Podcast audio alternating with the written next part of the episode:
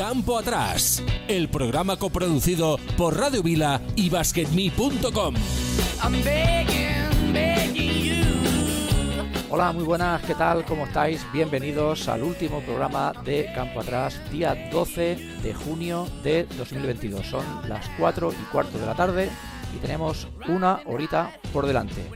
Tras 42 programas por donde han pasado ilustres de la talla de Domingo Díaz, el presidente del CB Canarias Femenino, Carlos Cabezas, no hace falta presentación, Esteban, Yaquinta, coach del Urupán de Uruguay, equipo revelación de la Liga Uruguaya, Juan Domingo de la Cruz, un mito de nuestro baloncesto, Nat Davis, ¿qué vamos a decir del amigo Nat, el que fuera espejo de Michael Jordan?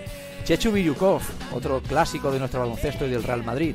Esteban Gómez, coach, eh, no, de Cerca de las Estrellas, presentador de Cerca de las Estrellas. También ten, pasado por nuestro programa Moncho Fernández, el coach del Monbus Obladoiro, entre otros, que tampoco quiero aburriros con tanta presentación, pero todos han pasado por nuestro programa para cerrar la temporada 21-22 con el día de hoy una temporada que ha sido de crecimiento del programa, donde si ya te hemos hecho pasar un buen rato hablando de baloncesto, ya nos damos con el deber cumplido.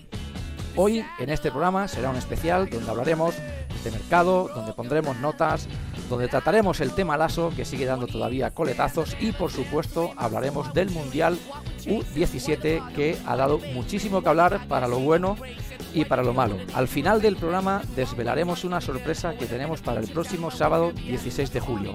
Seguro que te va a gustar, así que quédate aquí con nosotros. Queremos mandar un fuerte abrazo a todos aquellos que semana tras semana nos van siguiendo, ya sea por YouTube, ya sea en el podcast o a través de nuestro Twitter arroba campo atrás radio. Así que nada, este es el menú que tenemos para hoy. Una horita por delante, esto es campo atrás y empezamos.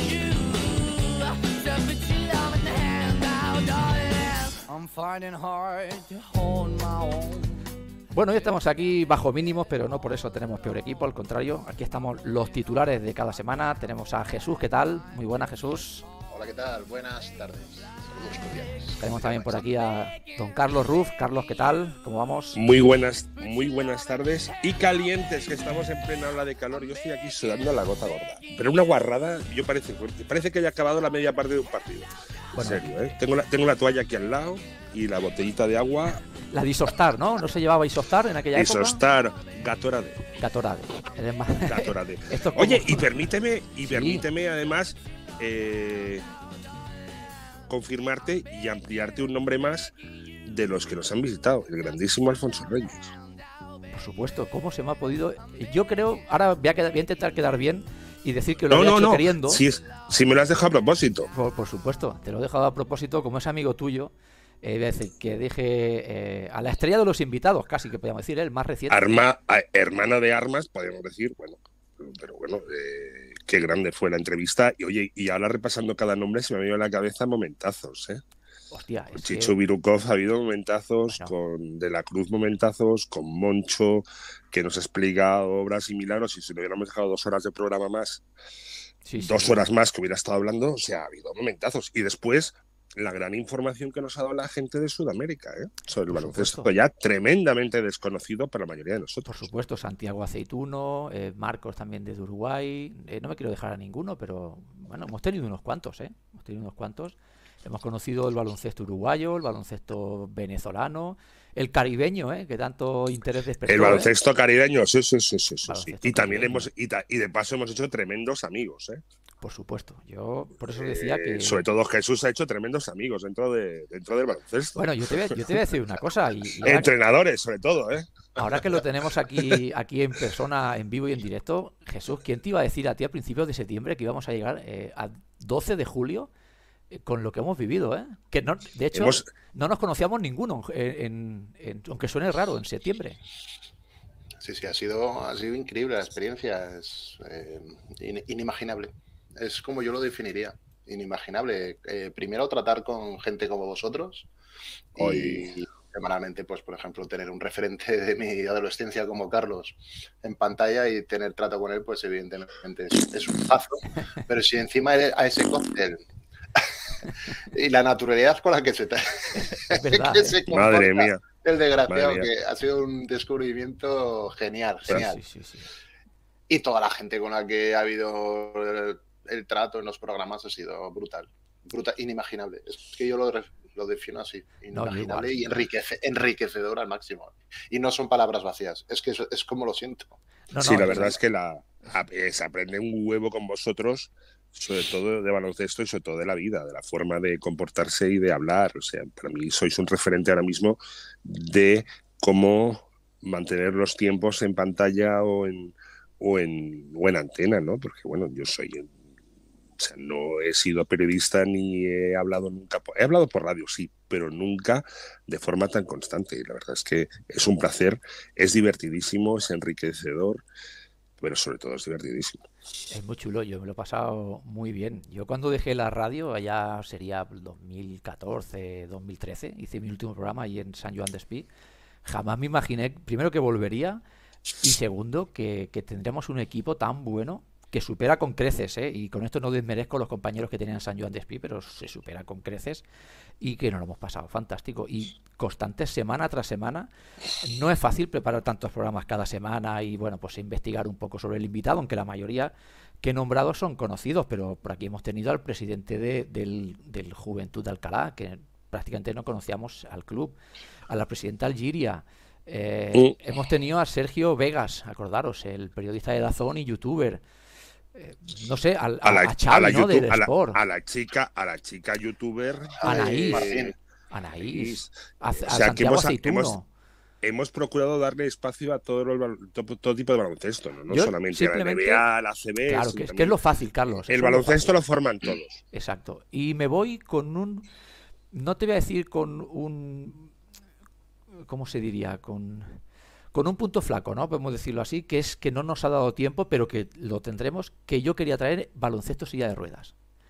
Yo tenía mucha ilusión en traer a alguien, ya fuese un jugador de la selección española, un entrenador, alguien de la primera división. Además tenemos buenos amigos allí en el baloncesto silla de ruedas de Valladolid, eh, que podrían entrar en el programa y se me ha quedado ese, esa espinita clavada, ¿no? Que pues mira, yo conozco, yo conozco al presidente de la federación, además lo supe la semana pasada, es amigo mío, de la Federación Vasca de Deporte Adaptado. Pues, pues mira. Eh, además es un exjugador y está casado, alucina, con la guitarrista de Fangoria. Ostras, tú. aquí, aquí ya se. Bueno, tenemos al guitarrista de Fangoria, eh, a Marcos el, armonista, y, aquí montamos eh, un, Una banda, sí. Una banda. campo atrás, back, Backdoor Band. Hostia, tú. No, pues la verdad es que, sí, que ha estado muy bien. Y la, temporada que viene, yo creo que podremos darle cabida también a, este baloncesto, como es el adaptado, el de silla de ruedas, que además de que se lo merecen, eh, viene muy bien y sinceramente, si buscáis por la red, no hay visibilidad ninguna. ¿eh? Nada más que cuando hay unos paralímpicos o un campeonato de Europa, que entonces sí, lo dan por teledeporte y, y todos lo vemos, pero... Yo tuve una pequeña experiencia con eso. Cuéntala. Año, año 91, Pabellón Olímpico de Badalona, se presentan, como no, las Olimpiadas, pero también posteriormente las Paralimpiadas. Y el Juventud nos encargamos de presentar las Paralimpiadas y vino el equipo paralímpico español e hicimos un partidillo. Mm, qué bien. El, el Juventud en silla de ruedas contra los Paralímpicos y tal. Ellos iban en Kawasaki, nosotros íbamos en Derby Varian. Hostia. No, no, no, es que parece mentira, pero con, con es acojonante. Unas, unas virguerías de cojones. Ah, pero, pero, hay una cosa a mi favor. Hicimos un campeonato de tiros libres. Ah, y hay Coño, gané. No fastidies. o sea, tenía, tenía futuro, tenía futuro. En caso de haber sido lisiado, ya tenía futuro. Ostras, tú. En los, tiros, en, los tiros, en los tiros libres, ¿eh? El resto no. Bueno, es que te voy a decir una eh, cosa, Carlos, y, y, no quiero volver a hacerte la pelota. Es que tienes una mano prodigiosa. Jesús, ¿es verdad o no? Es que este tío es que, qué mal suena. Qué mal suena da pereza, no, es verdad. Bien entendida, da pereza decírselo porque se ruboriza tanto que ya casi oye, dices, o le estás aquí enjabonando. ¿Os acordáis de una película? Sí, sí, ¿Os acordáis, ¿os acordáis de una película que se llama Pulp Fiction de Tarantino? Sí, claro. Eh, ¿Os acordáis de una escena? ¿Os acordáis de una escena de cuando se ensucia el coche y van con el señor Lobo y les daba el coche? Lo que les dice, hostia, qué bien lo has lavado. ¿Sabes lo que dijo el señor Lobo? ¿Qué dijo el señor Lobo? Pues eso, es lo que estamos haciendo aquí. Dejemos ya de, tal y empecemos el programa de la puta vez. Bueno, pues claro que sí, eso es eh, una buena. Gracias por la asistencia, Carlos. Eh, si os parece, podemos poner las notas que ya hemos puesto en, alguno, en algún programa pasado, pero podemos acabar de poner las notas de, este, de esta temporada que ya ha concluido antes de arrancar con el mercado, que es lo posterior a una nueva temporada. Luego vendría el tema Lasso y luego para finalizar, si queréis, hablamos del, de lo último que ha sido el Mundial Sub-17, que yo creo que ha dado muchísimo que hablar, que ha sorprendido a todo el mundo. Mucha gente no tenía ni idea que se celebraban estos campeonatos y los que lo sabían la gente muchos no lo habían visto y se pensaban que era otra cosa y es espectacular. No, no, no, es espectacular. Es espectacular. Chavales de 16, 20 años jugando así. Yo me quedé alucinado. Uno de 15 años, había un americano de 15 años que era el más jovencito de todos. Eh, no recuerdo el base, el base, el base, ¿eh? no, el base. no, el base tenía un, apellido, creo que, castellano, era, era otro. Ahora lo buscaré. Carrillo, Castillo, no Sí, exacto. Bueno, era espectacular. Pero si os parece, empezamos por poner notas y bueno, yo creo que podemos empezar por el campeón de liga. Yo creo que el Madrid, yo le pondría un, 9 si hubiese ganado la Euroliga, que estuvo a punto. Yo creo que ya hubiese sido de matrícula de honor. Eh, al Barça yo le voy a poner un, un 6-7, un aprobado justo. Un bien. Sí, un, bien. un bien hasta un Final notable. Sí, ha, ha diputado, ha cumplido. Exacto. Ha cumplido. Copa del Rey, tal. Exacto. Luego creo que Vasconia, bajo mi humilde, es un, un suspenso. Eh, Unicaja es un suspenso. Manresa le podemos dar un, yo creo que un notable. siete, y media, ocho. Sí, sí, siete y media, ocho como poco. Y para su, para su proyección, un nueve. Sí, sí, sí. Está eh, entre notable excelente. Al Juventud igual. Yo creo que pocos esperaban llegar tan, tan, tan lejos. Bueno, quitándole la Eurocup, ¿eh? La Eurocup sí que fue ese lunar que tiene ahí, pero que no puede emborronar una temporada para mí magnífica que ha recuperado la ilusión de todos los seguidores de la Peña, como se ha visto el pabellón, el olímpico, lleno. Los últimos partidos, lleno, espectacular. Y luego, pues bueno, equipos como Fuenlabrada, que quizás pues hayan más o menos cumplido, Monbus, que bueno, pues para ellos es una temporada excelente. Mm, salvar la temporada, la, eh, la categoría, pues dos, tres jornadas antes, pues yo creo que ya está muy bien. Los que descienden, yo creo que sobre todo Andorra, cuando empezó la temporada, nadie imaginaba que iba a descender. Con lo cual, no solo es un suspenso, yo creo que puede ser, como se decía en mi época, un, MD, ¿no? Es un muy deficiente, yo, a mi madre decía que era un muy destacado, ¿no? Que pues, en este caso es, un, muy deficiente. Y no sé. Una pena, ¿eh? Sí, el Betis, yo creo que también muy bien. Consiguió hacer un cambio de rumbo ahí con el cambio de entrenador, creo que le fue muy bien y, y se salvó. Hizo al final un buen rush final, ¿no? Como se suele decir. Y no sé, quizás me dejo alguno. Valencia puede ser un, notable, quizás, ¿no? entre bien y notable. Y esto es lo que yo lo que yo pondría en cuanto a notas. Luego hablamos de cosas destacadas y así un poquito más entrando en profundidad. ¿Qué opináis vosotros? Y una de las sensaciones de la temporada, Girona si nos vamos a Lepel, Girona, ¿os acordáis en los primeros programas que decíamos antes que viniera Gasol, que cambiaron de entrenador y todo, ¿no? Eh, eh, y la cosa iba... Sí, se fue Carlos Marcos. Se fue Carlos Marcos, la cosa iba fatal. Fue venir y Gasol. Y, el y el cambio y el escopetazo que ha sido y la revolución que ha sido para Lep tener un jugador como Margasol ahí jugando, ¿no? Ha sido, ha despertado el interés de la liga y han cumplido el objetivo, ¿no? O sea... con creces tremendo, tremendo. A ver qué hace el año que viene. Ya sabemos los fichajes que han tenido, de momento empezando por el entrenador y empezando a construir por allá. Eh, dedicado a Rafa H10, su Granada. El Granada, muy bueno también, claro, sí, sí. A ver qué tal. Y bueno, y por lo demás, pues, pues bueno, y en chicas, pues lo que, lo que ha habido, ¿no? Sí, bueno, chicas, yo creo que al final el perfumería es muy bien, aunque siempre tiene esa laguna de, de, la Euroliga que es tan difícil, ¿eh?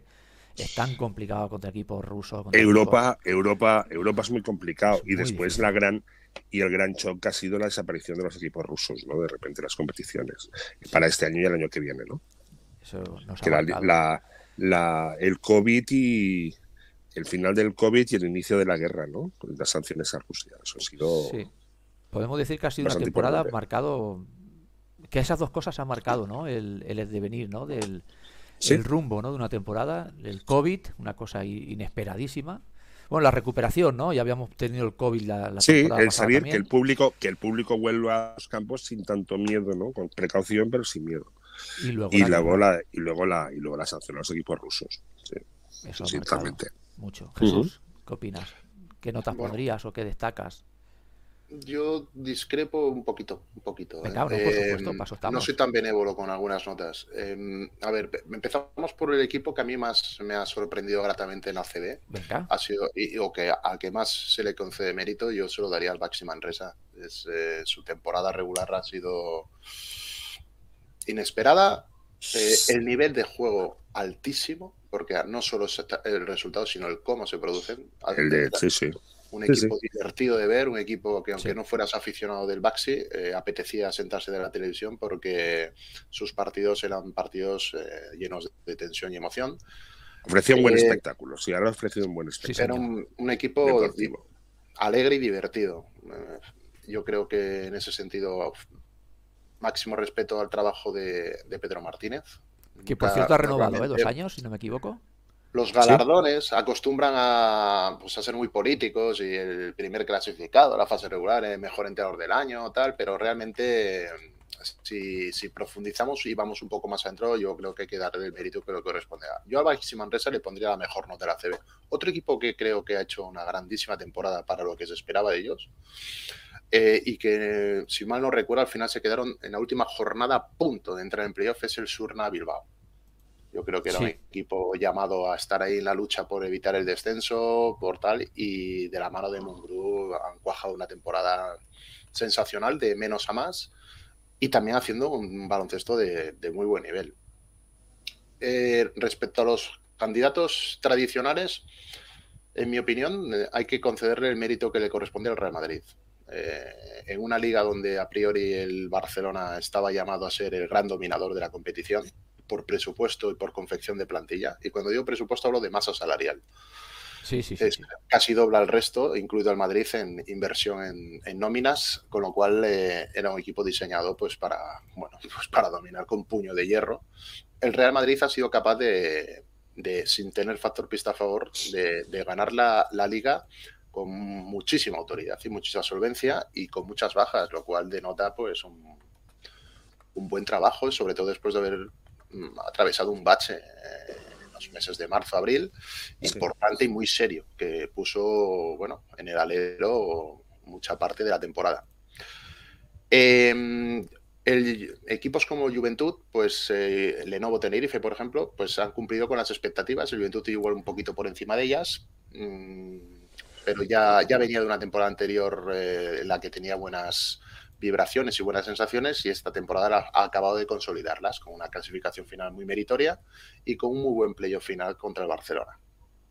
El Lenovo Tenerife ha cumplido un poco con lo que se espera de, ese rango de equipo y yo en las decepciones de la temporada pues eh, yo creo que hay que poner, eh, no sé en qué nivel, eh, pero yo creo que han sido decepciones de la temporada del Basconia Totalmente. Lo que se pudiera esperar de, una plantilla, de un club de esa envergadura. Valencia, mm, tú lo has dicho un, bien, notable. Valencia se ha, quedado fuera, se ha quedado fuera de las semifinales de la CB. Igual el lugar que ha ocupado el Juventud le tendría que haber correspondido a Valencia, que perdió un último partido, creo, de fase regular que le llevó a la eliminatoria con el Vasconia, una eliminatoria fratricida en el que, en el que el que fuera eliminado iba a tener una percepción de temporada un poco... Horrible. Eh, Regulinchi. Regulinchi. Y ese fue el Valencia. fue Valencia, ¿no? Añadido a la salida de Peñarroya, los, los problemas internos que nos han ido comentando aquí nuestro amigo Rafa Gorges, al que le enviamos un saludo. Pues bueno, yo creo que el Valencia, la expectativa de temporada era mayor de lo que finalmente ha logrado. De hecho, así están llevando a cabo la revolución que están llevando dentro de la plantilla. Y no podemos obviar lo, evidente. Lo podemos, eh, lo podemos dejar por el lado, lo podemos blanquear, podemos decir misa, los jugadores, lo que quieras. El, fracaso rotundo del Barcelona, aparte de los equipos descendidos, como habéis ¿Qué me estás contando? ¿Qué me estás contando? ¿Vas a hablar de Barcelona? El Barcelona ha hecho una temporada pero, que me pero, que, me sorprende que hables de Barcelona. Eh, pero le habéis dado una nota, yo creo, muy condescendiente. Le habéis puesto un 6 o un 7 a un equipo que, que, que solo ha ganado una Copa del Rey. Eh. Y yo quiero puntualizar un tema sobre esto, sobre la Copa del Rey. La Copa del Rey es, una, es un torneo fantástico, espectacular. Pero la Copa del Rey son cuatro días. ¿Qué quiero decir con esto? Si se le concede el valor de, de gran título a una Copa del Rey, la Supercopa de la Liga Catalana no está muy lejos en formato. Sí, ahora mismo, ahora mismo No está, no, en formato casi casi no están tan lejos. Entonces el Barcelona, por ejemplo, ha perdido la Supercopa ACB y nadie lo cita. Perdió la Liga Catalana a manos del Baxi Manresa. Una Liga Catalana jugada por Baxi Manresa, Juventud y Moraván Andorra, pero por dos de los equipos de playoff. Y la perdió el Barça. Entonces, eh, no podemos hablar de que la temporada del Barça ha sido satisfactoria y correcta. Ha sido la ha suspendido claramente. Yo creo, yo creo que ha sido correcta. Yo insisto. Un equipo con esa plantilla que no gane ninguno de los dos grandes, eh, esto es así de crudo y de chungo. Cuando diseñas eh, plantillas de esa envergadura, tienes que ganar. Pero es que además, ahora, ahora voy a ser yo un poco eh, el, que ponga un poco de agua. Si no me ganas, lo hemos dicho sobre Manresa, al menos divierte aporta valor añadido al espectáculo, a la competición y sé un producto de venta de cara al exterior. en mi humilde opinión, el Barcelona aburre hasta las ovejas y solo se sostiene por el resultado. Pero como juego de baloncesto es muy aburrido, es muy complicado ver al Barcelona. ¿Y qué le, ha pasado, qué le ha pasado según tú? ¿Cómo lo, cómo lo analizarías? Amplía. Bueno, esto lo hemos comentado durante toda la temporada. Bueno, yo creo que el Barcelona ha estado muy mal aprovechado. Eh, eh, hoy leía un, comentario de un entrenador, no, vinculado al Barcelona, pero eh, a la formación, etcétera. Dice, bueno, en, edad seniors de competiciones hay que ganar. Y le matizaba, le matizaba a alguien diciéndole, no, en una categoría top o élite, lo que hay que hacer es preparar a los equipos para rendir. Porque el, ganar o perder, el ganar o perder depende de múltiples factores que a lo mejor no están a tu alcance y control. Bueno, pues unido a esto, con lo que habéis preguntado, en mi opinión, el fracaso del Barcelona viene porque no ha rendido como se espera. Así de claro, es un equipo. Como, como, como equipo, ¿eh? Ni como equipo ni individualmente no ha sido capaz de obtener el rendimiento esperado. Entonces yo mala preparación física, eh, técnica y mental. Quizás mal dirigidos. ¿No ha, no ha habido mal, mal, ha habido mal equilibrio entre las tres? Yo creo que sí. A veces estaban físicamente bien, mentalmente mal y tácticamente mal. Nuestro querido Moncho Fernández nos diría, hombre, a ver, tertulia de bar, desde el sofá de casa, es muy difícil opinar de esto. Es cierto, es muy difícil opinar, pero como espectadores que opinamos desde fuera, da la impresión de que el rendimiento de los jugadores no ha sido el que hemos visto en otros clubes. Pues claro, es porque un día puedes tener malo, un día puedes tener malo. Todo el mundo, todos, todo humano puede fallar. Claro. Pero cuando es continuo en el tiempo, los jugadores no son tan buenos como, como decían, o la preparación no es tan buena como decían, la motivación no es tan buena como decían, o la conjunción no es tan buena como decían. Yo creo que lo acabas de decir. Los resultados no están allá. Ya sé que yo creo que es tertulia de bar, pero coño, también depende quién lo está diciendo. Si ves allá tres eh, entrenadores en un bar hablando, pues igual tiene mejor sentido que ver a tres chavalitos de 15 años después de tomarse, o de 15, no, pero 18 después de tomarse tres copas. O sea, tertulia de bar, pero coño, también. Sí, mucho corporativismo eh, a la hora de, digamos, de, proteger un poco los unos a los otros, ¿no? En este sentido. Ah, no, y porque, y porque hoy se te dan, a ti, te dan a ti, mañana me dan a mí. Claro, eh, entonces se, protegen. Pero sí es cierto que nosotros, desde la independencia de la observación, es que este equipo no ha funcionado. Entonces, en el, en el análisis de las notas, ponerle un 6, un 7, con la temporada de resultados que ha obtenido y además con la imagen de juego que ha ofrecido, yo creo que ser muy benévolo. Hay que pedirle bastante más. O se le, se le debería haber pedido bastante más. Eh, digamos que, por, igual que al Manresa, matrícula de honor, porque el equipo ha ofrecido mayores prestaciones de las esperadas y, sobre todo, ha divertido mucho. Engancha, un equipo que transmite y que engancha. Yo pondría casi en el polo opuesto al Barça, un equipo que ha transmitido muy poco y que no, no ayuda a engancharte, a enamorarte del básquet tú viendo jugar al Barça no, no te ayudas. Entonces, salvo que seas un fanático del Barça y tal. No, no, no. No, sí, sí. La, lo, único la camiseta, la camiseta, la camiseta, la camiseta y el nombre del club. Yo es que por el eh, espectáculo. Eh, es cierto que si, si, eh, a ver, si, un 6, un 7, se lo pongo porque bueno, ha ganado un título menor, pero lo ha ganado, está entre los tres títulos más importantes. ha llegado a la final de otro, con mejor o menor juego, pero haya estado en la final. Y, una final de liga. Y se ha metido en la. Sí, se ha metido en la, en la Final Four, dominando la liga regular de la Euroliga, de principio a fin. Es verdad que se esperaba mucho, pero a un equipo que por mucho que se espere, si, si quitamos nombres, si yo te digo, mira, un equipo que ha ganado Copa del Rey, ha llegado a la final, a la Final Four y ha llegado a la final de liga, eh, de 0 a 10, ¿qué nota le pones? Yo te lo puntualizo. No bajas de un 6, seguro en que otro puntualiza. En España solo hay dos equipos. Entonces, si de los dos equipos que hay eres el perdedor, has fracasado. No, yo creo que la, palabra fracaso la encuentro demasiado fuerte. Ah, pero es que hasta el propio Mirotic la Bueno, pues no, no, ha, no, ha, cumplido. No ha cumplido, no, ha cumplido las expectativas. hay, una, hay un es, decir, es, decir lo mismo, pero. Bueno, pues hay un abanico de seis equipos, todos del mismo nivel, eh, hemos quedado segundos, no está mal. No, no en España no es el caso. No es el caso. En Europa, mm, en Europa hay que poner un asterisco. Carlos lo ha comentado antes. Es que nos han quitado tres equipos rusos a mitad de competición. Sí, por supuesto. Entonces eso ha devaluado el nivel también de la competición. Bueno, también te voy a decir una cosa. Probablemente lo importante de Europa es llegar a un equipo con el presupuesto que tiene el Barcelona, lo importa, el, que va a llegar a la Final Four se da por descontado. Es que, es que, claro, si no llegas a la Final Four, es que es tremendo el tema. Pero el objetivo es ganarla. Ni siquiera jugarla. Por supuesto hay, que, ganarla. Hay que llegar para ganarla. consolarse con una derrota en semifinales de la Final Four ante un rival inferior, eh, repito, eso es ser muy benévolo. Muy benévolo. Y según, y según tu percepción, Jesús, ¿qué lectura interna pueden haber hecho o estarán haciendo dentro del seno del FCB? Bueno, eh, el otro día le leí una entrevista a Navarro y da la impresión de que sí que hay algo de, de, autocrítica. Incluso podemos mm, valorar algo de toque de atención al entrenador. ¿Os acordáis que lo dije la semana pasada? el foco, yo creo que va a estar un poco más va a haber un poco más de focalización sobre la figura del entrenador claro. en, en, sus, en su modus operandi.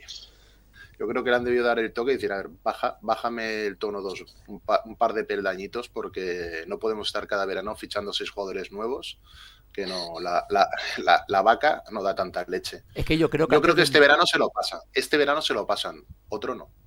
Eh, ¿Y a mitad de temporada? En caso de no, estar arrasando, ¿tú crees? Yo creo que muy mal tendría que hacerlo para que a mitad de temporada se lo carguen. Muy mal tendría, tendría que, haber una crisis muy severa y es difícil pensar que una plantilla como la del Barcelona, volvemos a repetirlo de este año, ha sido una temporada mala, pero lo, malo se ha destapado al final. Porque es que tiene una plantilla de mucha calidad para ir ganando por inercia sí. el 80% de los partidos. chicos, y eh, hablas de la plantilla. Yo creo que con los cuatro fichajes, el otro día, eh, ayer creo que se confirmó a Oscar da Silva, son cuatro fichajes, hay unas cuantas salidas, es decir, se ha ido Davis, se ha ido Smith, yo creo que se va a ir Calates, se ha ido Nigel Hayes, Pierre Oriola, Pierre Oriola probablemente también se vaya, y han venido Vesely, Satoransky, Oscar da Silva, y ¿quién es el que se me escapa? Kalinic. Kalinic. Bueno, no has venido, pero bueno, yo creo que, al final va a acabar bueno, Dicen que está hecho, sí. Está hecho. Eh, con esto podemos decir que se mejora lo de esta, es decir, se mejora la plantilla. ¿Qué opináis? Silencio, ¿eh? Silencio. Silencio a, priori, nombre por nombre. Esto es fácil. Eh, Niger Hayes o Kalinic. Vesely o Davis. Calates o Satoransky, no hay más. Es que, es que son muy buenos todos. Oriola a priori. o Da Silva. Serían, fichajes, serían fichajes estrella en cualquier equipo. Los que vienen. Mira, yo, yo creo que influirá más empezar la liga 22-23, que yo creo que será la llamada la liga post-Lasso. Sí, ahora hablaremos también de Lasso, claro. De la Liga Poslaso. Sí. Madrid, con un entrenador que ha estado años dando títulos y tal, uno de los entrenadores más, más laureados en la CB, no estoy hablando de Lolo Sainz y entrenadores que empezaron ya en la, en la etapa eh, pre-ACB, y a ver cómo, cómo puede el Madrid reconstruir, que no cambia demasiado, pero una cosa es llevar un playoff, que la gente dice que gracias a, a Chus Mateo, que ha llegado, ganaron en el Madrid y tal, pero bueno, yo creo que el trabajo ya estaba hecho. A ver qué planteo lleva Chus Mateo del año que viene y la sombra de Pablo Lasso. Bueno, de hecho. Alargadísima. De hecho, el Madrid creo que ha renovado a Yul, a Rudy y a Caser. Se habla que Chacho estaba a punto de caer, de que Zonia está hecho y que Musa también. Yo creo que son tres fichajes de relumbrón. De relumbrón. Espectaculares. Y sobre todo el factor Tavares. Poco se habla del factor Tavares. Lo hemos visto y luego entraremos en el Mundial eh, Sub-17. lo hemos visto con Adaimara. Es decir, un tío de 2.20. Cómo cambiaba los tiros de los americanos, de los franceses. Sí, eh, todo, todo, todo. Eh, era dominante absolutamente en todo. Pues esto lo trasladamos a la CB y ese es Tavares. Sí. Claro, si tú a Tavares le metes la calidad del, del bosnio y del croata, eso es espectacular. Y el Chacho, yo creo el Chacho, yo que te diga, el tío tiene 36 años, pero 37, yo que sé los que Sí, sí, sí, sí. Bueno, es que tendrá un equipo veteranete, ¿eh? Pero muy bueno, muy bueno. muy buena calidad. O sea, Rudy, y Yuji, Chacho, entre los tres suman casi 100 años, ¿eh? más. Claro, es que este tema es, divertido. Este, da mucho juego este tema, porque la fisionomía del Madrid Mm, proporcionalmente yo creo que se ha incrementado en positivo más que la del Barça. La del Barça yo creo que está muy equilibrada. Eh, eso de que mejora la plantilla respecto a esta temporada es objeto de debate, porque lo que eso ya lo, veremos. Lo, pierdes eso por otro. eso ya lo veremos. Yo no tengo claro que y mejore a Davis. Yo. Eh, a, mí, a, mí personalmente me gusta más Davis. Entonces, pero sin embargo, Satoransky parece que sí. Entonces, pero sin embargo, en Madrid sí que todo el mundo coincide en que con estas incorporaciones que has citado va a dar un salto de calidad. Pero sin embargo, en mi opinión, uno de los factores que convertía al Madrid y que igualaba las fuerzas respecto al Barcelona era el banquillo, el entrenador. Lo que el Barcelona mejoraba al Madrid a nivel de calidad de plantilla, lo perdía eh, o lo compensaba el Madrid con la diferencialidad del entrenador. El ASO para mí era bastante superior a, a Vicios. Y ahora, no hacer caso encontramos que Maíz ha mejorado su plantilla, pero ha perdido al ASO. Con lo cual, a lo mejor siguen estando las tornas igualaditas. Yo estaba convencido que si las hubiera sido en el Real Madrid, con esta plantilla que están haciendo, lo rompen. sí, sí, sí. Ni bueno, veremos, ni, veremos, ni, nada. Con Chus Mateo, vamos a ver, es un melón. Lasso lo que mejor tenía era la motivación que imprimía a sus jugadores y otorgarles un rol bien claro que creo que ya sé que Vicious ha hecho que todo el mundo haga todo o todo el mundo tiene que hacerlo todo y al final en un equipo tienes que dar los roles bien claros. el único que tenía el único que tenía un rol un poquito claro era Mirotic, ¿no? Sí.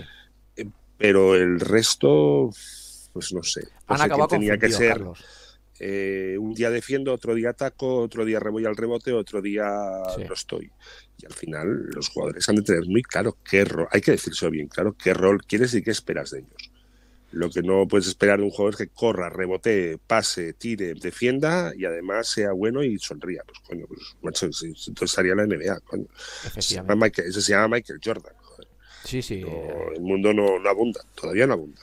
Yo pienso que eh, Chum Mateo no va a tocar mucha cosa. Eh, va a hacer un, como hizo en su momento del bosque con el fútbol, cuando cogió después de España campeona de Europa en el 2008 de la mano de, de, Aragonés. Y que llegó inteligentemente eh, del bosque y ¿qué hizo?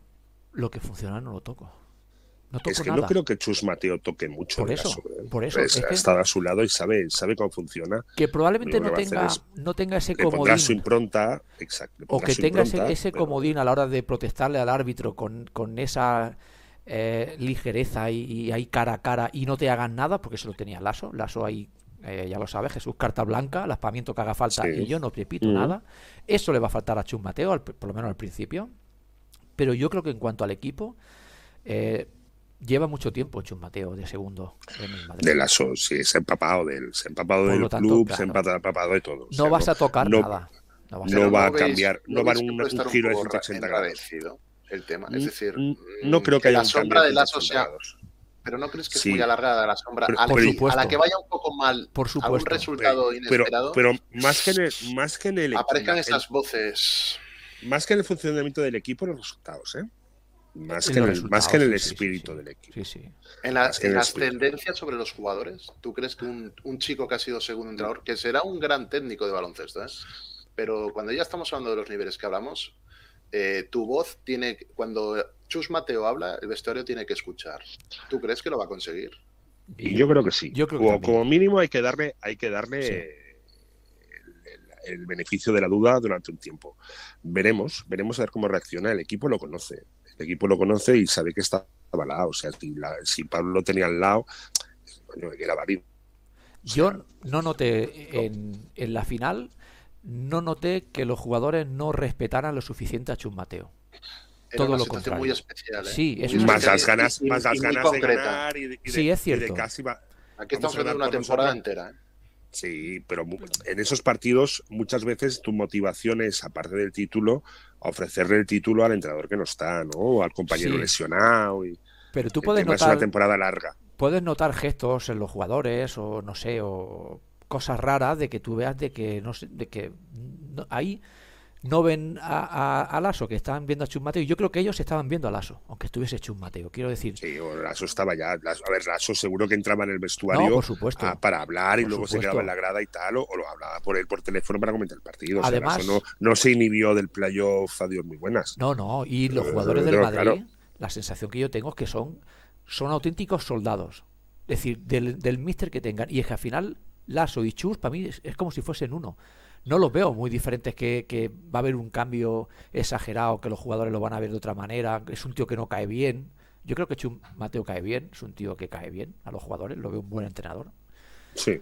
A ver, que al final todo esto me lo como cuando en octubre pues haya perdido tres partidos seguidos y lo que dice Jesús, pues los prolasos ya estén diciendo de que ve, ya os dije y, y ya sabemos cómo es allí en Madrid en un momento, oye, se cargan. En Madrid y en todas partes. Pero sí, pero Madrid especialmente. Tampoco tenemos una bola de cristal para saber qué Claro, no, no. O sea, eh, ojalá tuviéramos, pero no sé. Estamos especulando y la verdad es que se la ha arriesgado mucho, porque tú puedes echar al aso de una forma brusca, como ha sido, y, mala, y mala, eh, como ha sido. Sí. Y traer un primer espada. Por puerta atrás, sí, sí. Pero te traes un sustituto, un primer espada, y yo qué sé, que bueno, al menos tal. Pero pones a su, a su segundo entrenador, que es una persona capacitadísima, pero no deja de ser el segundo entrenador de Lasso. se están destapando pues los entresijos ¿no? de la relación Lasso-dirección deportiva del Real Madrid. Em, no sé, a mí me parece como que el tema es muy turbio todo. Y, ya sabemos que aquí aprovechamos la prensa y los rivales tal para meter cuyarada la que se pueda. Entonces, Em, a mí Chus Mateo, sinceramente, en la final me gustó. Yo leí las declaraciones que hacía en las entrevistas y eran declaraciones muy coherentes y además muy bien, muy bien previstas y pensadas, ¿no? Pero repito que cuando tienes jugadores con el, ego muy alto, como es el caso de, lo que se prevé en la próxima temporada en Real Madrid, la figura del entrenador tiene que ser una figura de, liderazgo fuerte. Y no estoy hablando de gritar sino un, tío que a ya sea capaz de llevarlo al redil, porque este este es un pieza desperdida. bueno, este es una vedette. Enorme, este es una vedette. Pero con Lasso, yo estaba convencidísimo que Lasso lo iba a domar. Pero, pero ningún entrenador lo ha domado. No. Entonces, claro. Veremos, veremos, veremos. Le veremos. A le pones a, Chus Mateo y estamos hablando de un jugador que puede romper un poco por encima el equilibrio de, roles del vestuario. Es un fichaje arriesgado soy un divo y, vengo a hacer mis números y mis partidos. Entonces, es como un poco Urtel, ¿no? Pero llevado todavía a una, situación todavía más extrema. Entonces, claro, al no tener esa, figura paterna y, de ascendencia en ese vestuario y en el club que era Pablo Lasso, es como que a mí me surgen muchas dudas. Vamos a verlo, ojalá, pero vamos a verlo porque es la gran incógnita que de estar Lasso no la tendríamos. También te voy a decir una cosa. no lo está, Jesús, una, cosa a favor de, de Zonia en este caso.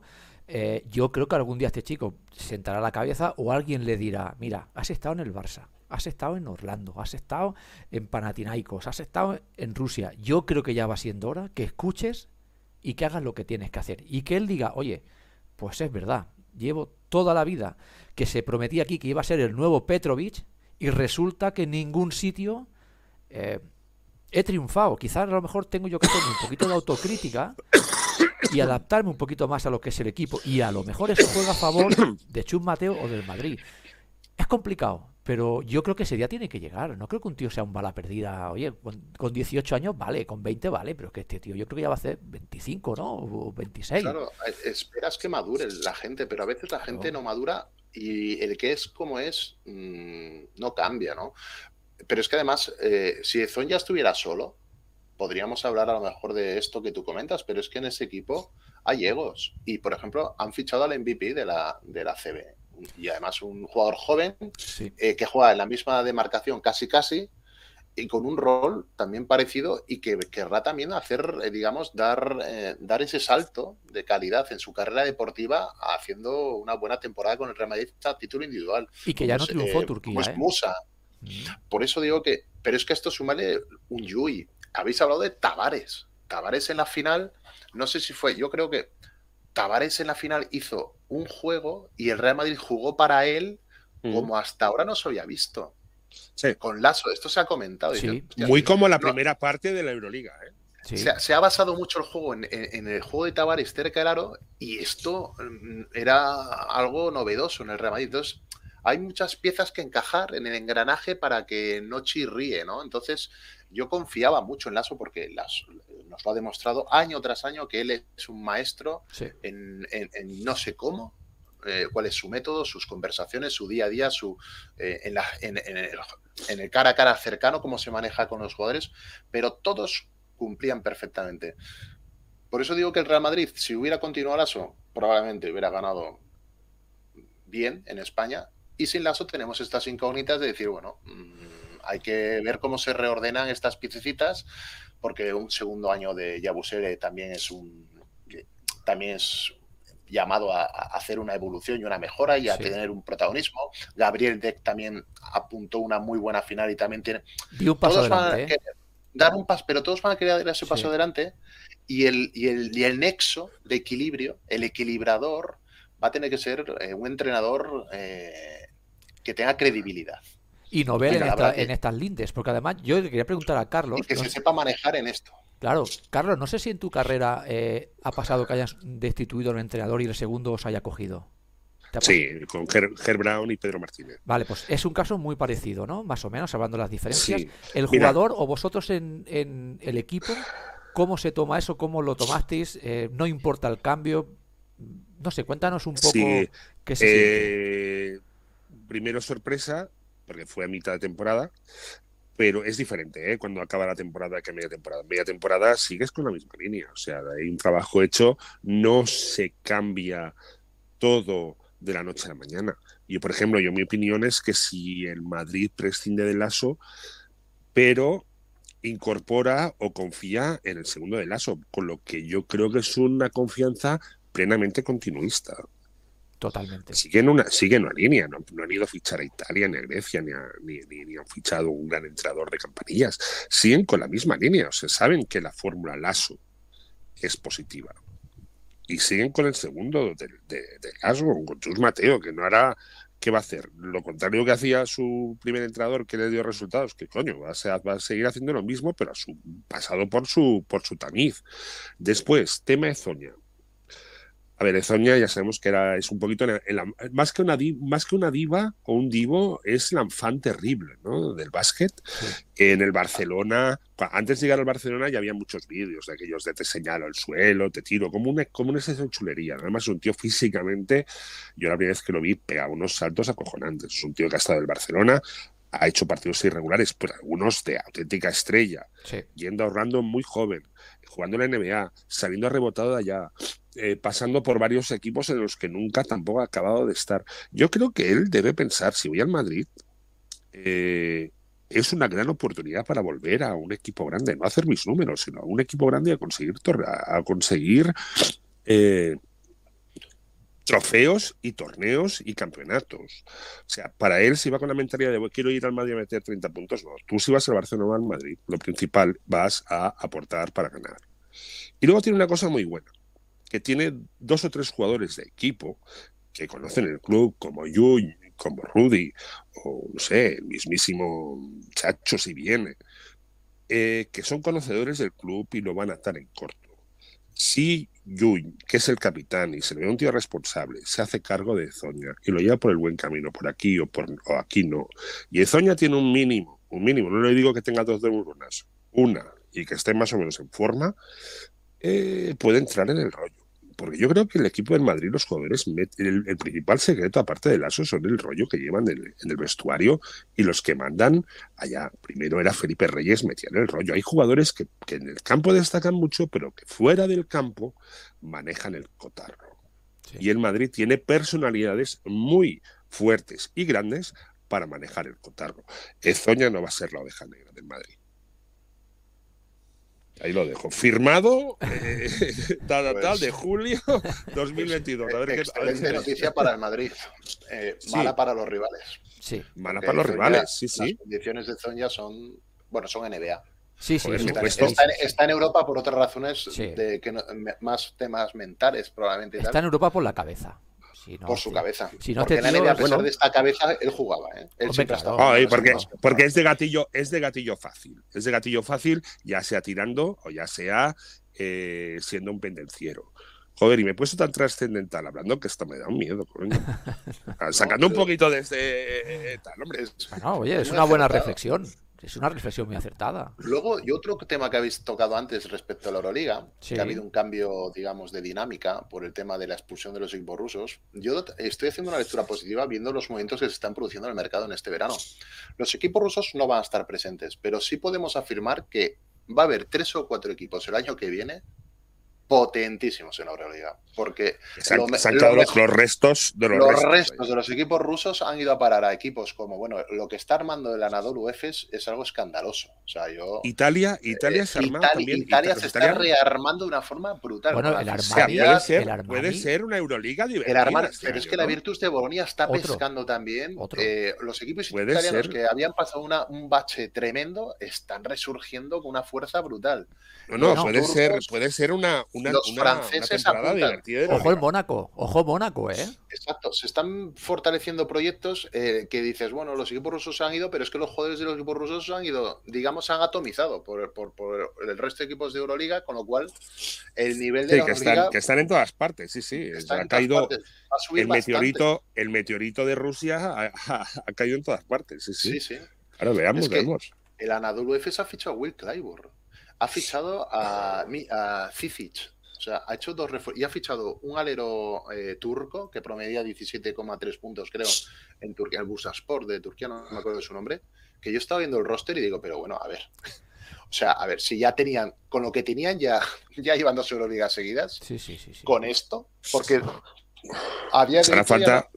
no sé les, harán falta dos, les harán falta dos balones. lo que da la ¿eh? sensación que, falta dos balones. que los equipos españoles han perdido una oportunidad tremenda de ganar la Euroliga, porque tal como se está poniendo el tema, eh, va a ser muy complicado ganar otra Euroliga. Va a ser muy difícil. Mira, aquí estaba leyendo, por ejemplo, ahora que hablas de la Virtus, eh, está a punto también de fichar a, Polonara, que creo que sería un complemento ideal si se quedase en Geila también. Tendrían dos cuatro de, una pues, brutal. Y es una, gran, es una gran noticia. Está confirmado ya. Sí, sí, que pues se queda está confirmado. Y que es una gran noticia. Es una gran noticia la vuelta del baloncesto italiano, de todas maneras. ¿eh? Es una gran noticia. a, la, primera plana del baloncesto europeo. Para nosotros lo pintas. Es una excelente noticia que yo y si ya fuera Y si ya fuera la selección, ya sé que la leche. Por ver otra vez la, la churra.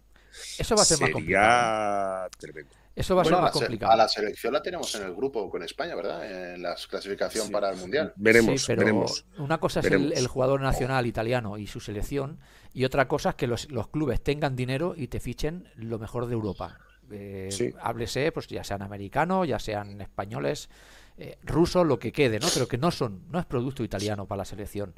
Bueno, poco a poco intentan sacar el chaval este, el base pelirrojo, el Manion. Eh, pero no salen jugadores como antes. Hola, están en la Virtus. Yo los veo un poco concentrados. Pero no, Es, no es lo que, lo que había. Es, decir, eh, venimos, es que venimos de, de, de Gentile, aunque este fue un poquito fracaso. Claro, venimos, eh, venimos sí, sí, sí, Y la de la época de Carlos ya ni te cuento. Tal, sí, sí. Pero Italia. de Antonio, Antonio Rivas. Claro, eso, ¿Cómo se llama aquel? ¿Cómo se llama aquel, aquel, que, No, ¿cómo se llama el otro? El que jugó en Valladolid también y en Vitoria. Sí, el Carlton Mayer. Carton Myers, que era una, una pasada. Eso era, una metralleta, eso era tremendo. eso era tremendo. Pues, pues bueno, pues, eh, y pues esto que ha pasado en Italia con la selección nos puede pasar a nosotros. Que se haya acabado una generación y que estemos un par de años o tres eh, que no la veamos. No sé, no sé yo, porque claro, es que tenemos grandes jugadores ahora mismo en la NBA que son eh, los jugadores que mejor calientan banquillo. O sea, yo te voy a decir una cosa, mm, Carlos. A Bob Cruz, lo tenemos en la NBA. ¿A quién?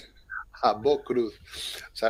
a Bob Cruz, sí, sí, sí, sí. A veces sí, o sea, Juancho Hernán Gómez. Juancho, por cierto, ¿qué hace? Al final, eh, ¿sigue, no sigue? ¿Ha vuelto a cambiar de equipo? Lo han cortado los Utah Jazz, pero todavía no, no tiene elegido destino. No. Yo creo. quiere, quedar, quiere quedarse allá. Sí, sí, por supuesto. Yo te voy a decir una cosa, después de haber visto el, Mundial, el Sub-17, yo acabé diciendo, hay futuro. Igual hay futuro, hay futuro. Igual que he sido pesimista estos últimos programas cuando hemos hablado, a lo mejor del presente, el presente quizás sea un poquito más justo, yo el futuro, no te voy a decir que lo he visto garantizado, pero he visto tres o cuatro jugadores espectaculares de España. ¿Has visto algún paralelismo con la final del Lisboa del 2000? Yo no iría tan lejos. Es que, es que aquello es irrepetible. Aquello es muy difícil. Es muy difícil. Algo Aquella final de Lisboa, yo me acuerdo de Raúl López y sobre todo de Navarro. No, es que en esta selección no estaban estos dos. No, no, no. Eh, y en aquella final a los americanos los volvieron locos. Sí. Y al final, en aquella selección de Lisboa, tú te fijas, Gasol no hace nada. En aquella selección, Gasol era testimonial. Testimonial. Era testimonial. Y si no llega, y bueno, y hubiera seguido siendo testimonial si el Barça eh, no corta a Ronnie Seikari. Sí, sí, O sea que al final Gasol es fruto de la casualidad. De hecho, esos, esos chavales de ahora eh, son muy buenos ahora y pasarán cuando sean mayores a chupar banquillo. O sea, para eso tenemos esos chavales, para que luego mm. fichemos a cuatro eslovenos, un americano con pasaporte turco y tal, y esos que tenemos los mejores jóvenes a los 17 y luego eh, del equipo americano del otro día habrán cuatro en la NBA y de aquí estaremos, seremos, estaremos chupando banquillo. Yo creo que no. A eso seremos. Pero eso es un clásico. Yo siempre que he estado, todas las selecciones españolas hemos estado arriba. Yo he jugado finales europeas, eh, he, estado, he estado en europeos, hemos ganado a todos. Hemos ganado a Danilovic, hemos ganado a Komasec, coño, y aquel equipo a cinco fuera NBA y los cinco que estuvimos luego en el ACB, el, el culo no salía madera, coño. O sea, ¿qué ha pasado, no? O sea, Mara, ahora ya se, ya, se, está comparando a Mara con Gasol, tío, que tiene 17 años, que no, que no ha acabado, ¿eh? que no ha acabado, que no, ha acabado el bachillerato todavía. Aparte, no sé, se parece un huevo a una castaña, ¿eh? eh a Daimara, a Pau Gasol, no, en su juego es un huevo y una castaña. Pero, pero Mara destaca mucho más a su edad sí, Gasol en la suya. Sí, sí, sí, sí, sí, sí, totalmente. Muchísimo más. Totalmente. Está Hombre, es que lo que le echaban el balón arriba y todo era mate, coño. Sí, hombre, claro. Es que dices, bueno, es que es que es tremendo. Luego el jugador ese. Este, y, además y encima la pasa bien. Sí, tiene una buena mano, sí. Le falta un poquito de tiro, ya se vio que el tiro pues hay que mejorarlo. eso, eso, es mejorarlo. Pero la gracia de jugar, además es un tío impasible, con la edad que tiene. Tiene la cara impasible, no se pone nervioso, está concentrado. Es que eh, tremendo. O sea, me he quedado sorprendido. No, este chico que Todos. Este, yo es lo que suelo decir. De, toda esa selección, al que veo diferencial es al pivot. Porque además es era, todo, era la clave. Era bastante, ¿no? coordinadísimo, este coordinadísimo. y a la que trabaje, a que trabaje físicamente y técnicamente, porque, lo van a, porque, lo porque lo van a entrenar. Y a mí me han llegado voces que es un tío muy entrenable muy entrenable, pues va a llegar muy alto. Si todo se cumple, no tiene lesiones, no se echa a perder, no le comen la cabeza, puede ser un grandísimo jugador para la selección. Sí, grandísimo, sí, grandísimo. No, para la selección, no, para el baloncesto nacional. Este es carne de Llegará, sigue trabajando. Llegará este donde quiera. en España lo veremos poco. A este chico llegará, lo veremos llegará, Llegará donde quiera. Llegará donde quiera.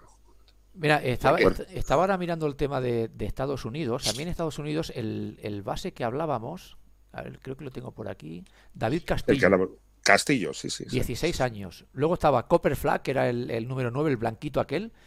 Eh, que es el único que me gusta de Estados Unidos. ¿eh? De todos años. esos, es el único que yo creo que veremos pero en que, la NBA. Pero que estos, no han acabado ni, estos no han acabado ni el high school. Estos de aquí los veremos en la universidad de aquí dos años. 15 años. Dos ¿eh? o tres. Tremendo. Sí, que los veremos. Ese tío lo veremos de aquí dos o tres años en la universidad.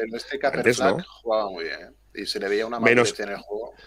Menos el chaval ese último que se tiró por el suelo, hizo el espectáculo. Creo que era el, si no me equivoco, era el Sean Stewart, que este fue, su padre fue eh, campeón con los Lakers de, de Magic Johnson.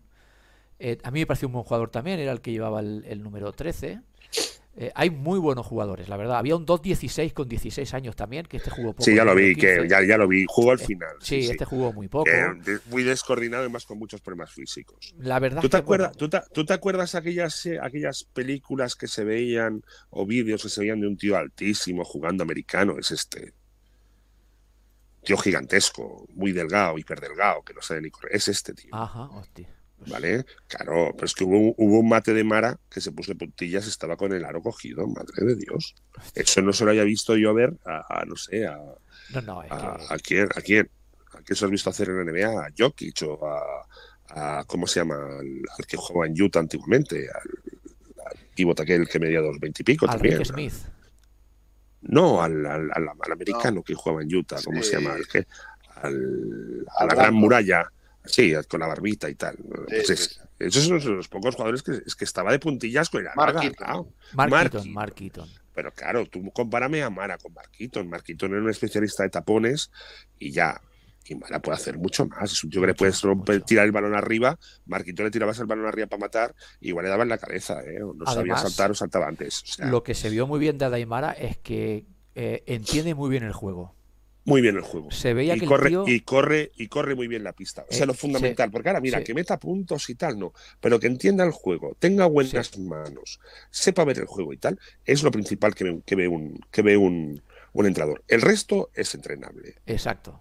Exacto. El resto es entrenable, pero la disposición, el sacrificio, eh, digamos lo que llaman los intangibles, lo que no sé, lo que no saben las estadísticas, eso, el deseo, porque además puso un tapón, siguió el balón. O sea, no es que yo pongo un tapón y me, quedo calmado. Si hace un tapón y luego va por el balón. Eso, lo de, lo de, poder hacer dos o tres acciones seguidas, es lo que ve todo buen entrenador. Las manos, el conocimiento del juego y la continuidad en el juego. O sea, capaz de coger un rebote, pasarla, sacarla y acabar en el otro lado, o ir al rebote. Eso es continuidad del juego, no jugar por, por, por, por, impulso, sino ser capaz de mantener un gran, un gran nivel durante un largo tiempo. Esto es lo primero que me he entrado. El resto es entrenable. Y luego quisiera destacar a Izan Almansa. Muy bien se va a Estados Unidos, esto es lo que hemos hablado muchas veces. Eh, hay varios que se van ya a Estados Unidos a estudiar. Eh, Carlos, que muchas veces habíamos dicho que lo mejor es. Sí, sí, pero, una no, se van, no, se, van a, no, no, eso no se van a la universidad, no se van a high school, pues no tienen edad todavía para Pues mira, este hablaban que se va. A, ¿Dónde lo ponía? ¿Lo había leído en algún sitio? Bueno, creo, igual seguro. No, se va a jugar la Overtime Elite esta, que es una, la liga para jóvenes proyectos. Entiendo que todavía no tienen edad para universidad. Pero bueno, que oye, es un 207 y a mí me parece, el tío era espectacular también, hacía de todo. a mí me encanta, ¿eh? muy completo este chico, ¿eh? Muy, bueno. a mí me encanta. ¿Y cómo se llama el y muy buena cabeza, ¿eh? ¿Y cómo se llama el otro pivot? Que es hijo de un americano. No, Folgueiras no. Eh. No, el otro pivot. Es, creo que es hijo de un americano que estuvo en España. Ah. Estuvo en el Mataró y estuvo en Murcia. Sí, lo he leído, lo he leído eso, ostras. Se lo has leído a, ah. no, nuestro amigo el entrenador que vino aquí. A Arnal.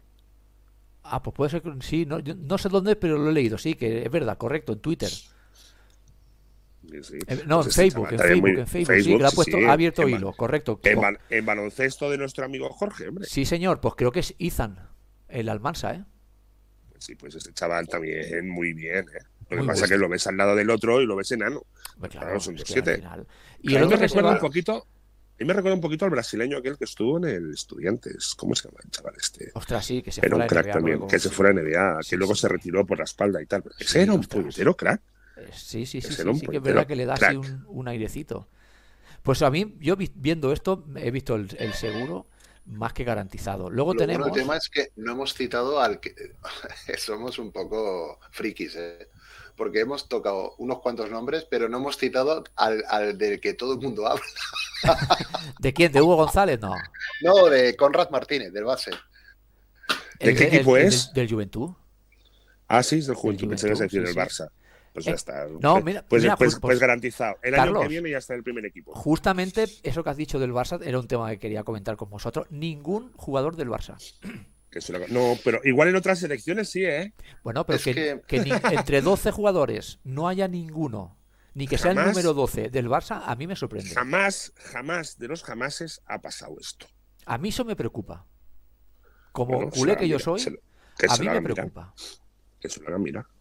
Que no haya ningún jugador del Barça cuando hay muchos del Madrid, de, de, Unicaja, del, Casa de Mon, del Juventud, sí, sí, pues, que se lo hagan mirar. A mí me sorprende. Bueno, eso. Bueno, bueno ahora va a haber, hay, hay, una reestructuración. Se han cargado, creo que al, director deportivo del baloncesto de formación del Barcelona. ¿Quién era? Eh, Sergi, no sé qué, quiero recordar, no sé el nombre exacto, lo leí, lo tuve una noticia. Se lo han cargado. Entiendo que va a haber una remodelación. ¿A quién, van a poner? ¿Quién estaba en el baloncesto? bueno, por ahí está Roberto Dueñas, está por ahí como coordinador. Eh, ¿Roger Grimao? Roger Grimao también está por aquí. Pero bueno, no tiene nada que ver, se cogen a otro y no hay ningún problema. Pero hay que trabajar esto. El Barça y el Madrid, ya no hablo de Juventud, que es eh, experto en canteras y estudiantes, eso ya doy con Juventud, Juventud es Va a tener jugadores fuente claro. de ingresos y de, y de jugadores. Por eso siempre no, es, no, es un, no, es, un, club, no es un club comprador. No. Pero el Barça, aunque sea un club comprador, o el Madrid, tiene que tener, el Madrid tiene, pero el Barça tiene que tener ahí a un par o tres de chavales. No puede ser. Tres, tres, chavales para luego tenerlo en el banquillo y que fichara un. No sé, bueno, o se te van luego pues, a, se te van a Tenerife o se te van a Andorra. no, le sale, no, le, no le sale cuenta. El de Andorra, no sé si lo sabéis, dicen que está muy cerca la vuelta de Uriol Paulí al Barça. Ahora retomo un poquito ahí, os hago un cambio de ¿eh? una. Ah, eso responde a un tema de cupo. Tema cupo, claro. No, va a jugar cuando el Barça gane de 30 en la pista de. Y ni eso, con Saruna. Del Breogán. Del Breogán. Pero bueno, era, era simplemente. Bueno, hará, la rueda. Si, es espectacular y hace mates, pues en la rueda. Dará juego. Reducirse. Dará juego, sí. Así, de triste. ¿eh? Está claro que es, que, es, así. Eh, por cierto. Y de sparring de Satoransky. ¿Qué, ¿Qué os pareció el mate de Hugo González? Em, impresionante. este chico, pero aparte del mate, este chico juega bien. ¿eh? Yo os iba a hablar también de él, digo, este chico es otro proyecto de alero físicamente. Físicamente, los chavales como han salido, o sea. Tiene unos fundamentos, eh, ¿tiene unas piernas.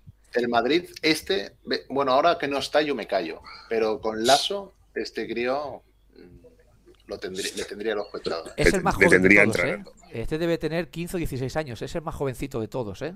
Sí, este algún día, eh, ya el año que viene, el año que viene subirá a entrenar con el primer equipo. 15 años y le harán, y le harán, y le harán liderar y le harán liderar su equipo junior, seguramente. O sea, liderar significa tomar responsabilidades en el equipo junior y luego foguearse con el primer equipo, para que vaya aprendiendo de qué va el tema. Es que no me extraña. Yo por eso, por eso si empezamos a repasar nombre por nombre, es que es espectacular. Álvaro Folgueiras, eh, el ala pívot de Unicaja, que este también se va a Estados Unidos, es, brutal también. Cómo se mueve un tío de ¿Por qué se marchan? ¿Por qué se marchan a Estados Unidos? A estudiar. Sí, porque como no lo ve claro, puedo ser muy bueno ahora, pero luego para chupar banquillo y hacer lo mismo que otro y no jugar. Pues tú imagínate si en, si en Unicaja, que está como está, no lo ve claro, imagínate eh, cómo tiene que estar el tema. Bueno, ahora que joven se va a ir al Barcelona, por ejemplo. No, ninguno. El mejor equipo sería ir a la Juventud. Si eres, un chaval joven y quieres jugar y aprender, Juventud de Varones es el único sitio. Esa, esa fue, mira, ya te digo, en el 82 ya fue una de las razones por las que me fui allá. Sí, sí. 82, ¿eh? Hace 40, 40, 40 años. Pero esto es culpa, es un poco culpa de los entrenadores de la CB. El otro día, mira, esto lo tendríamos, no sé si se habló con Moncho Fernández esto. Con Alfonso hablamos, con Alfonso. se habló con Alfonso, pero no con, Moncho, que es el que está a pie del caño y decir, oye, eh, los equipos, y eso que ellos, por ejemplo, se dedican a buscar, digamos, eh, proyectos, jugadores, porque no tienen pero buscan proyectos, buscan, perlas, buscan perlas. Pero, quieren a su director, lo leí el otro día que el director deportivo de Obradoiro está en Estados Unidos en las ligas de verano echando, echando redes. Y sin embargo, a lo mejor apostar por chavales de estos de la selección junior, cogerte un chaval, Michael Caicedo este del Barcelona. Por, ejemplo. Sí, sí, sí. Eh, para un Breogan, O dices, ¿y por qué no? Bueno, es que eh, muchos viven, muchos viven de eso. foguearlo. Igual los dos primeros meses no te rinde. Igual no, casi seguro, porque no, faltan tablas. Pero a medida que va a ir avanzando la temporada, porque se les ve a estos jugadores que ya se les ve el, talento. Carlos dice, ¿por qué se, o tú lo habéis comentado, ¿por qué se van? Porque compiten mejor en universidades americanas. O chavales de su edad. De su edad americanos, que no con EVAs. Los meten a jugar en Liga EVA aquí en España y ahí eh, es un poco elefante el tema. Entonces, eh, a estos jugadores hay que meterlos eh, a jugar ya a un nivel alto y apostar por ellos. Antes hablábamos de Aito en el básquet Girona. Son el perfil de jugadores que entrenadores, formadores, pero a la vez que están compitiendo en élite, tendrían que apostar por ellos. Porque les van a dar buenos réditos a largo, a, largo, plazo. Yo no estoy hablando que el Barça a día de hoy a jugar un chaval de estos. Es imposible. Pero sí que tendría que intentar cederlos a clubes eh, donde se les garantizará minutos. Minutos. Pero claro, ¿qué vas? a ¿Un equipo, un equipo media tabla? ¿Un equipo que se juega a la permanencia? Un equipo que juega a la permanencia, todos se vuelven a marrateguis. Todos se vuelven a marrateguis. Y el entrenador, apostar, jugarse su puesto de trabajo, lo va a hacer en la puta vida. Es que es muy difícil. pero, ¿eh? pero ficharle jugadores letones de 30 años que tienen un perfil X o fichar un chaval de 18 muy prometedor que lo único que te va a dar es irregularidad. El problema es, el, problema es la promesa.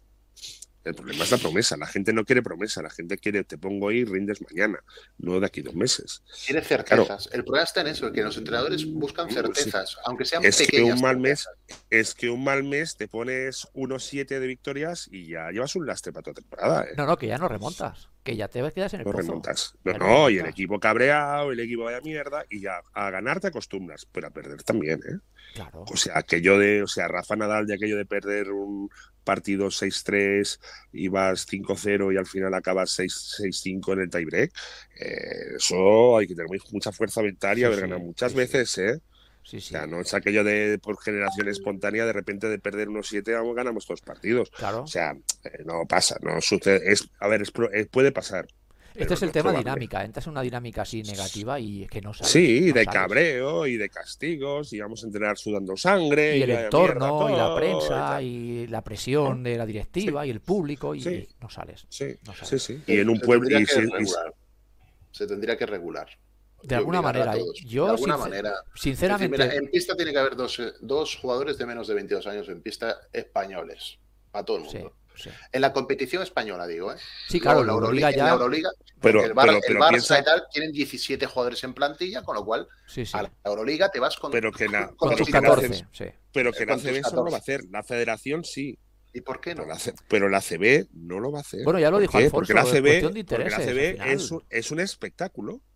Y la gente quiere, quiere al artista de hoy, no al de mañana, al de mañana, que venga cuando esté preparado. Pero nosotros en Badalona, yo cuando voy a ver al Juventud, yo prefiero, yo, como aficionado a la Peña, yo prefiero ver salir a Maronca, que es un, imberbe, es, un imberbe, que no que me fichen el, el sueco de turno de 28 años, ¿qué tal? Yo y los chavales, a este chico que no. Y el, y el público y, los equipos inferiores se sienten identificados porque entrenas a su lado y mañana estás jugando allá. La gente se siente identificada y es una forma de motivar a los chavales. Pero claro. Eh... a todos los clubes. La gente iría a los pabellones igualmente. probablemente incluso más, porque habría más sentimiento de, identidad de los clubes. Porque tendrías chavales jóvenes, estos que están comentando, cuando salen solo reciben cariño de la afición, solo. claro, claro. Verlas de la casa, entonces. Porque al final, claro, pero al final estos chavales se sienten, pero al final en el mundo de las selvas se sienten solos. O sea, cuando tienes un equipo que tiene esos chavales que dicen, bueno, pues suerte que he aprendido inglés, porque si no, el 90% de lo que se dice con ocho nacionalidades que tengo, o hablas, hablas inglés o no te enteras de nada. Entre que te dicen las instrucciones en inglés, el traductor, el no sé qué, tus compañeros, pam, pam, pam, los americanos son con los americanos, los, los, los no sé qué son con los, los no sé qué. O sea, al final, eh, es complicado, es complicado, es complicado para un chaval y para un chaval de 18 años. Aquello es como meterte, de repente acabar la universidad, meterte en una, en una multinacional que te dan una, una un, ¿cómo se dice? Un bufete de abogados internacional que te dan un caso en, en Londres, vete. ¿Y cómo lo hago? No, hazlo. Y si lo haces mal, búscate la vida. No se hace así, se hace así, se hace así. Es el, es el primer clavo para el ataúd del chaval. Es muy difícil. O eres, un fuera de serie o. Claro, pero fuera de serie. Claro, eres un Gasol, un Rudy, Pero es que un fuera de serie triunfa. Pero es que un fuera de serie triunfa en el Juventud, en el Madrid, en el Barcelona o en el Tarrasa. Sí, sí. Eh, es que esto lo he leído. Los fuera de serie saldrán hacia adelante. Y claro. Y el problema, el problema es que no son fuera de serie, ¿qué hacemos con ellos? Claro, es que hay gente, hay genios y gente con talento. Claro. Hay, hay, genialidades y gente con talento que hace sacar el talento y hace darles confianza. Y cuando son tan, tan descarados como otros, yo qué sé, y hace sacar el talento y darle confianza. Pues si poco a poco eh, fallan dos tiros al banquillo, ¿qué, va a hacer? ¿Qué va a hacer? Pues al final, ¿qué haces? No tiras. Pero por eso, no fallo. Me, pongo, me pongo a defender como un cabrón, me tiro al suelo y cuando tiro, o estoy muy solo o no tiro, no me la juego. ¿Para qué? ¿Para, que, para ver cómo sale un chaval a cambiarme? No, o eres, eres muy pasando de todo, pasas de todo y dices, mira, pues siéntate y vete a la mierda. Pero un chaval de 18 años es muy raro que piense eso, ¿eh? Pero ahí estaría el tema de, ¿eh? regular la presencia de estos jugadores en pista o en plantillas. Claro, pero entonces te dirán, pero eso tendría que ser la CB, que la CB no, al final no, es un, no son los directivos, la CB son todos los clubes. Todos, claro, ponerse todos y de acuerdo. Solo que, solo que uno se ponga de, de culo diciendo, bueno, yo no tengo, yo no tengo eh, cantera o yo la cantera la tengo medio, creo, no sé qué, pues ya está, adiós. Gusta, Vitoria, ¿qué, cantera va a tener Vasconia? Eh, bueno, el, con todos los respetos, el negrito de turno que te fichan como Canarias y esa es su cantera. Es que dime algún jugador vasco que haya salido los últimos 10 años de Vasconia. No se te viene ninguno a la cabeza. Ninguno a lo que no podemos desembocar y a parar es lo que ha sucedido con el chico este Lorenzo Brown. Esto no puede suceder. No. Algo, algo, algo. Esto Pero que, tiene que llevar a, una reflexión colectiva y decir, no puede ser que en mira, si nacionalizas a Stephen Curry me callo. Sí. pero nacionalizar a Lorenzo Brown eh, bueno, de, es, hecho, ha, traído polémica. ha traído polémica, ¿eh? Mucha ha traído polémica. O sea, pues polémica y se ha levantado, por fin, por, pero por fin, al menos ha levantado voces. Porque yo me acuerdo cuando se vació. Hombre, es que se han pasado mucho. Pero voces que luego han reculado. Voces que luego han bueno, claro, es que aquí hay gente que ha recogido cuerda y cable eh, enseguida. Pero es que además, la nacionalización de Lorenzo Brown eh, no era necesaria. Es que, es que no era necesaria. ¿Para qué? Para el europeo. ¿Qué pasa? Que no tenemos bases. Lorenzo Brown, ¿qué, es? ¿Stephen Curry o qué? Es decir, no, tenemos bases aquí. Eh, que no tienen que ser la estrella del equipo. Tenemos, joder, mira, ahora uno que acabo de ver que acaba de, acaba de oficializar su fichaje por el Vázquez Girona. Kino Colom. Pues ¿Kino Colom no puede ir al europeo en lugar de Lorenzo Brown? Por ejemplo. A mí me parece un juego. Estamos. bueno, eso, eso es un fallo o un síndrome o un síntoma de que una vez acabada la generación del 80 y no se ha trabajado más abajo que mantener a gente hasta los treinta y pico años, nos podemos volver a Italia. Pérdida de rumbo para mí. Ahora que pérdida de rumbo. Juancho, los Hernán Gómez que quieren que nos saquen las castañas al fuego si han jugado cinco minutos por partido afuera de ritmo, eh, no tocan balón, no han hecho tiros, no, han hecho eh, canastas en partido. O sea, ¿qué quieren? Es que el chaval ahora, un chaval eh, no, no, van a hacer nada. Es que es el símil de Italia. pero, clavado. Como no vigilos, vamos a volver a Italia. Clavado, Carlos, clavado. Es Italia, la, debacle de la selección italiana vino con cuatro o cinco de los mejores jugadores en la NBA. Sin embargo, venían a la selección y como algunos no jugaban lo que tenían que jugar, fuera de ritmo, mm, sin compromiso, y que y dónde está Italia? y, no, y no te lesiones porque tengo un contrato de 200 millones en la NBA que lo tengo seguro y como me lesione me corta. Pues aquí parece. Está, porque no soy una figura y si me lesiono hay 80.000 como yo que quieren ir allá. En la cola del paro del, de, la, de la NBA hay 80 que quieren mi sitio. Eh, pues eso va a pasar. Pues muramos con las cuotas puestas, pero no, no nacionalices a mediocridades, porque entonces el, eh, mensaje que envías es muy malo. Es, pan para hoy, es pan para hoy, hombre para mañana. o sea, igual sale bien, sale muy bueno, joder, qué bueno ese tío, pero luego. ¿Tú crees, Lorenzo Brown? No sé, ya veremos, no, no lo he visto jugar en la vida. Ah, Vale, cuando lo veas no lo he visto jugar. No lo he visto jugar. No lo he visto jugar. me resigno? No, es un. Iba, iba, a, decir, iba a decir. Es un juego normalito, normalito. Más la aceptación, más la aceptación que tenga dentro del equipo. Tiene experiencia en la NBA. Más, la, bueno, tampoco más la aceptación. Bueno, la NBA también tiene Víctor Claver. Por eso yo y yo, también he jugado yo. Es decir, que al final eso tampoco. La NBA. No, es garantía de nada. No es garantía de nada. Pero que bueno, pero que estamos aquí desconfiando de nuestros propios jugadores. Bueno, pues será pues, pues, ficha, será pan y cada año que viene ficha más y como y como los chavales estos luego les dirás, es que no han llegado. Eh, claro que no han llegado, es que no nos has llamado. Es que el autobús ha pasado por. ¿Cómo va a llegar si los autobuses pasan por delante y no los cogen? Claro, totalmente. Sí, sí. Bueno. coño, al que algo quiere, algo le cuesta. O sea, el chaval no juega. Hoy es joven, mañana que venga cuando juegue, pero si no juego. Es como era. Había una canción de Sergio Makarov eh, que decía: Como nunca trabajé, no tengo experiencia. Y como, y como no tengo experiencia, no me quieren contratar, pues eso, ya está. el, pez, el pez que se muerde la cola. Pues ya está, tío. Que, no tengan mis hijas decir eso, coño, que me lo echarán en cara. no trabajo porque no tengo experiencia. No me quieren contratar. Exacto, ya está. Bueno, chicos, pues eh, llevamos una hora y media. Creo que es momento de, que comente qué pasará el próximo sábado, eh, para el que quiera estar allí y dar por concluida la temporada. El próximo sábado, día 16 de julio, intentaremos hacer un especial, un directo desde el 3x3 de Villa de Cabals Está por definir eh, el horario todavía, no sabemos qué, a qué hora estaremos en directo, pero si nos seguís en redes, en arroba radio, ahí lo iremos poniendo. Eh, estaremos unos cuantos por allí, nos podréis ver, va a estar muy chulo. Y con esto ya sí quedaríamos por concluida la temporada. Oficialmente acaba hoy y oficiosamente acabará el sábado. Solo puedo, aunque no estéis aquí todos, pero Carlos y, y Jesús, agradeceros el temporadón que nos habéis brindado.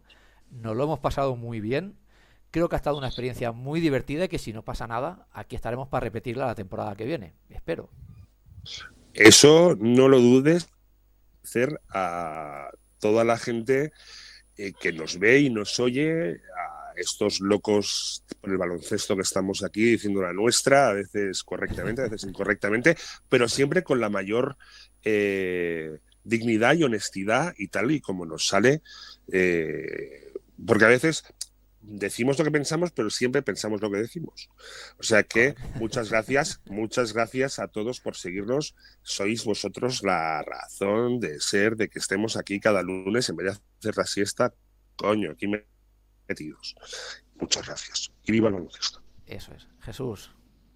Pues nada, daros las gracias por toda esta temporada, la primera, y espero que la primera de muchas más, y que las siguientes sean más provechosas y como mínimo tan divertidas y saludables como ha sido compartir este espacio con vosotros durante todo, todo el año y desearos que nada, que tengáis todos, tanto los oyentes como el equipo, un fantástico verano para recargar pilas y para volver en septiembre con novedades y con mucha más fuerza. Alguna novedad tendremos, ¿eh? ay, ay, ay, ay, ay, ay, ay, ay, que no me olvide. Y para los que no nos hayáis seguido eh, durante el año, si vais a Spotify, Campo Atrás Radio, podéis recuperar programas. Los hay tronchantes. Exacto, los hay. Y muy interesantes. Muy buenos. Y los hay de momento de mucha risa y que no lo hemos pasado muy bien. Ahí están todos perpetuos. Y os, digo una cosa, ¿eh? Para, para vuestro conocimiento, ¿eh? Cada vez nos escucha más gente. Vamos subiendo mucho en reproducciones, mucho en descargas. Con lo cual, quiere decir que por lo menos vamos por el buen camino. Todo lo que sea reproducirse. siempre es bueno. Exacto. Siempre bueno. Pues nada, eh, muchas gracias a todos, a nuestro amigo de Canarias que está ahí desde el primer día, los del Mar del Plata, los de. Sí, ya este no está siempre en la playa. Ahora este está, claro, porque allí, allí este claro, menos, menos en Argentina que ahora están en el invierno, ¿no? Sí, ahora están en invierno, sí señor. Ahora no estarán Pues nada, que poneros una bufandita y una rebequita, que aquí estamos a más de casi 40 grados de temperatura. Desde el fuego a tierra nos estarán escuchando más de una hora allí en Argentina, seguro. Pues nada, chicos, lo dicho, eh, un placer como siempre. Nos retrobamos. No sé si esta palabra es castellana o no. ¿eh? ¿Está bien dicha? ¿Retrobamos? bueno, se puede decir reencontramos. Nos reencontramos, sí. Retrubem, ¿no? Quería decir, ¿no? Pues. Eh... Retrobamos, joder, parecía, parecías un trovador. Parecía exactamente. un trovador. Retrovadoramos. Nos reencontramos la temporada que viene, que seguro que vendrá cargada de muchas sorpresas. Un placer como siempre. Muchas gracias y hasta luego. Adiós. Gracias, gracias a todos. Gracias despedimos la conexión